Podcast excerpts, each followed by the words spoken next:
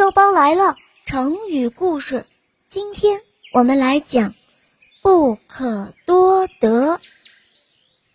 在东汉末年，有一个名士叫祢衡，才华出众。当时啊，太中大夫孔融对他特别赏识，把他推荐给了汉献帝刘协。他写道：“帝室皇居。”必须非常之宝，若恒等辈不可多得。汉献帝不敢做主，把孔融的鉴表交给了曹操。曹操很爱才，就召见了祢衡。可哪知祢衡藐视曹操，对他很不礼貌。曹操就派祢衡当鼓吏。在大宴宾客时，命令他击鼓助兴。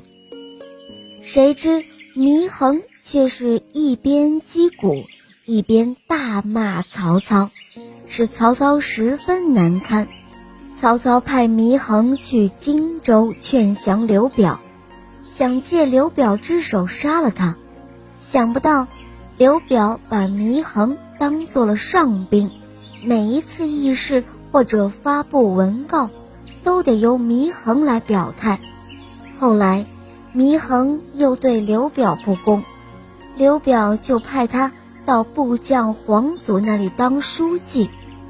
祢衡恃才傲慢，非常狂妄，后来终于被黄祖所杀。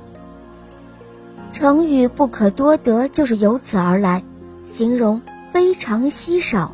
非常难得，多用于赞扬有才能的人。好了，小朋友，“不可多得”这个成语你们记住了吗？来，再跟我念一遍，“不可多得”。好，今天的成语故事肉包就讲到这儿了。小朋友还可以搜索肉包的其他专辑，比方说《萌猫森林记》。小朋友可以好好听一下，非常好听哦。还可以收听肉包的睡前童话故事，还有公主故事等等很多哦。